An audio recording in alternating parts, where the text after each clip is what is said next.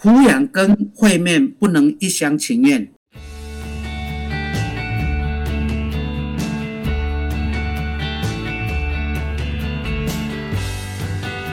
延续上一集，对，啊口诀来了，就是我们抚养我的期待就是跟探视呢，它可以分为三种类型，一个叫做权力交换型，一个叫做权力滥用型，好，啊，最后一个呢叫做权力放弃型。权力交换、权力滥用、权力放弃三种类型。对，那总之呢，为了要让夫妻变成合作父母，避免不想付钱又想探视，或者是呢不给探视又要叫别人付钱呢，嗯，我们要让他知道，呃，权利的行使要伴随义务。现在呢，我们都认为说抚养费跟探视呢要脱钩啊，这样的做法呢，总之呢，我们要重新的去检视，但是呢，要把配套措施做好就对了，不能造成小孩呢。这个呃，成为惩罚的对象啊，这个是我们这个我以后会写文章再来说明哈、天那哪总之，我们有一个口诀就是了，抚养跟会面不能一厢情愿。哦，抚养会面不一厢情愿，京剧今日之京剧，帮我点对对对，哎，OK，嗯，对不对？对我们要征求双方的愿意，征求三方的愿意，甚至是小孩的意见。对对对。OK，、嗯。不是你爽我爽，哎、你恭候我恭候，我付钱哦，你来你耍来，不要这样，嗯。大家都坐下来好好谈。哎，你同意我同意，哥哥同意，妹妹同意，哎，我们一起见面。嗯嗯。OK，今日之京剧，嗯，没问题，对，没毛病。好，那接下来就是你刚才讲的修法的这个问题呀、哎是。啊，其实呢，那个我们呃要修法了，有时候不能够把事情单纯化哦。那有关会面交往啊，我认为呢，目前呢要先采取如下的做法哈、哦，那第一个呢，就是法院呢，他决定主要照顾者或者是侵权人的时候，要以愿意积极促成会面交往的人呢做优先。为什么呢？因为照顾者、照顾方是积极促成会会面交往的，那么日后呢，小孩子啊，他就会无忧无虑的去看对方，他不用去担心说啊，我去看对方回到这个家以后会不会有人言人人言人语的对待？是是，啊然后呢，第二第二件事情就是我们要避免先抢先赢的不公平现象。先抢先赢是所谓对，就是我们法院呢，有时候在做侵权酌定的时候，我们就会想说，这个小孩子呢，他现在好好的，好，我们就不要变动他了，这个叫做继续性原则。嗯，可是呢，小孩子假设他原来在爸爸那边，然后呢，他让妈妈来看，对不对？那妈妈呢，就利用会面交往的时候把小孩子抢走了。那这时候呢，法院呢，如果认为说，哎啊，这个现在已经在妈妈那边好好了，我们不要再去改变他了。那阿宗师这样子会不会变成就是说，好，那这样子我以后就先抢就先赢了嘛，对，不对我就？我就先我就先把它卡位了。对，啊，所以呢，这个先抢先赢呢，还是要用子女的冠居地啊，就是不是用目前现在主张继续性原则，而是呢，他只要用不正当的方法把小孩子带离开冠居地的人，他就不能够主张继续性原则。了解了解，对还是有一个然后呢第三个呢，我们要强化会面交往的环境，还有那个协商的资源。像我们花莲旺旺宝、啊，旺旺宝这个社区亲子会面中心呢，它就是由法院转介双方父母同意啊，或者是那个法院转介的案件呢，那父母他们去接受联合商谈讨论呢，那个小孩子的智商哦，还有忠诚议题。那如果有安全余地的话，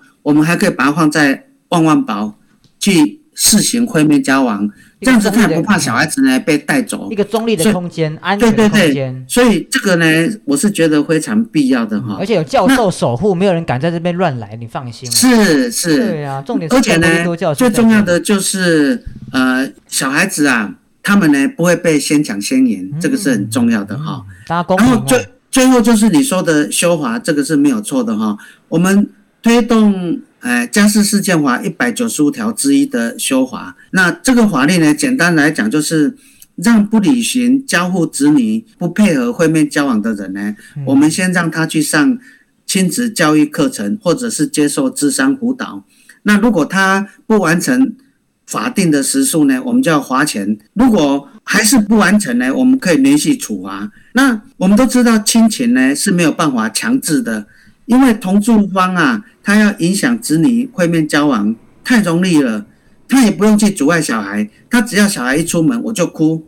然后回来呢，我就摆脸色给你看，用这种情绪勒索的方式呢，他也对他也不用讲对方的坏话，就可以让小孩子呢知难而退，对，就可以让小孩子知难而退。然后呢，这时候呢，他就会讲说：“妈妈，我不想去看爸爸了。”他就比较开心了。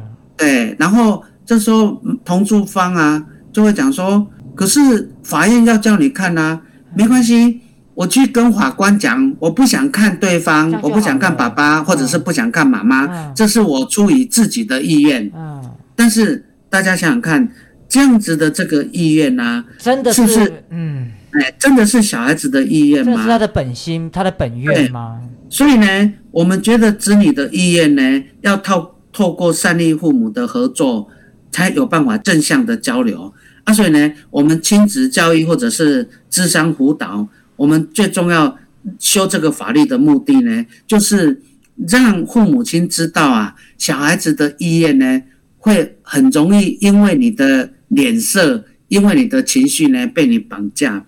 嗯，好，所以呢，这样子才能够阻止情绪勒索的父母，所以呢，我们才会提出这样子的这个修法的议题啊。非常好，今天真的是含金量很高的一集。我跟你讲，今天这集的那种含金量是可以在那种什么类似像公视教育节目广播联播那种等级的那种，你知道？真的太棒了，谢谢邓教授。那节目虽然快到尾声，但最后还有一题，想请邓教授帮我们做一个结尾。这样，那想请问教授，觉得这些离异的父母要上亲职教育课程的内容的重点，应该是包含在什么呢？嗯，什么方面这样子？我们现在所有的法院呢，他在进入调解之前呢，几乎都会实施亲子教育哈。那其实亲子教育的实施，有人认为说，应该在结婚的时候就应该应该让他们知道。我们在我觉得，对我们之前有提过这个问题。要结婚要先学会离婚。对，先修班。这个亲子教育呢，我觉得可能要强调几点哈。第一个呢，就是高冲突的父母呢。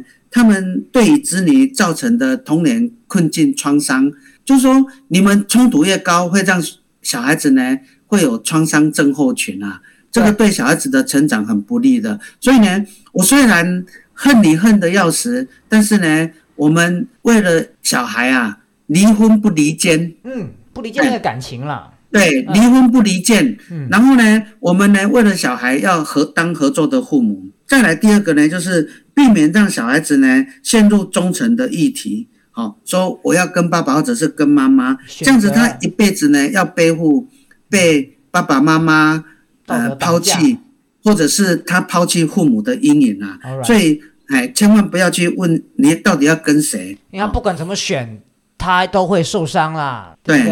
然后第三个呢，就是会面交往，他对小孩子的成长呢。非常的重要，父母亲呢，他有配合跟协助的义务。然后呢，再来就是第四个，情绪勒索呢，会影响子女的会面交往。我们一一定要提醒这个父母亲呢，千万不要这样子做。情了，情了。对。然后第五个呢，就是要多去教导父母亲要有沟通还有关怀的技巧，让这个。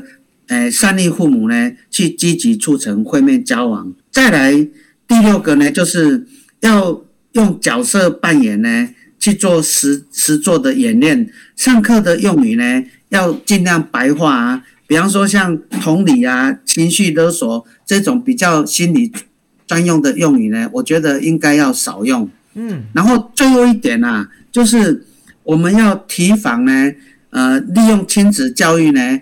来做反向的那个操作啊？什么意思呢？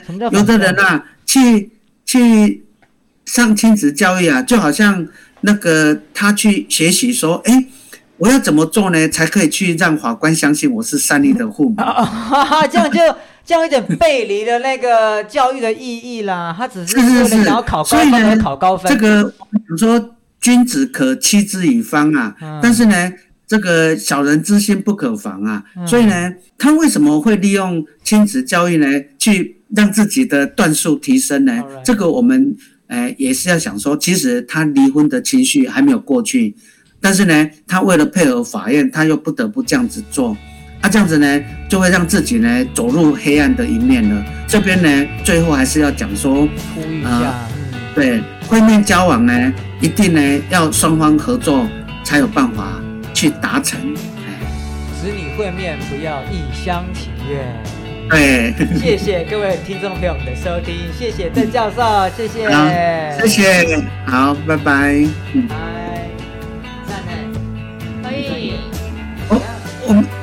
我我觉得内容会不会讲的太复杂了？因为因为那个时间有限，变成我那个赶一直急着要把事情讲出来，会不会？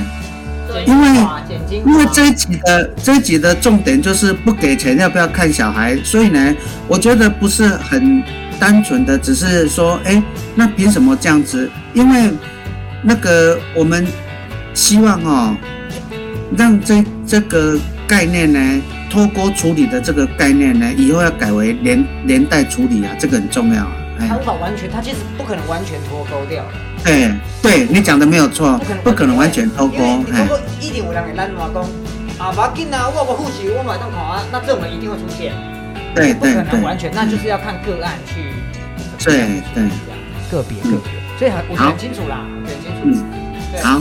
谢谢教授，抱对，那个这不好意思，都是我一直在讲话。你平常在 podcast 的都你的话特别多，不一样，不一样，不一样。我跟你讲，我们这个含金量很高，我们这个是直接要上那个广播教育节目的。我们这个提名啊，那个金钟奖的这一集，我们就用这一集提名金钟奖，好 最有意义的，OK。那谢谢教授，那谢谢教授个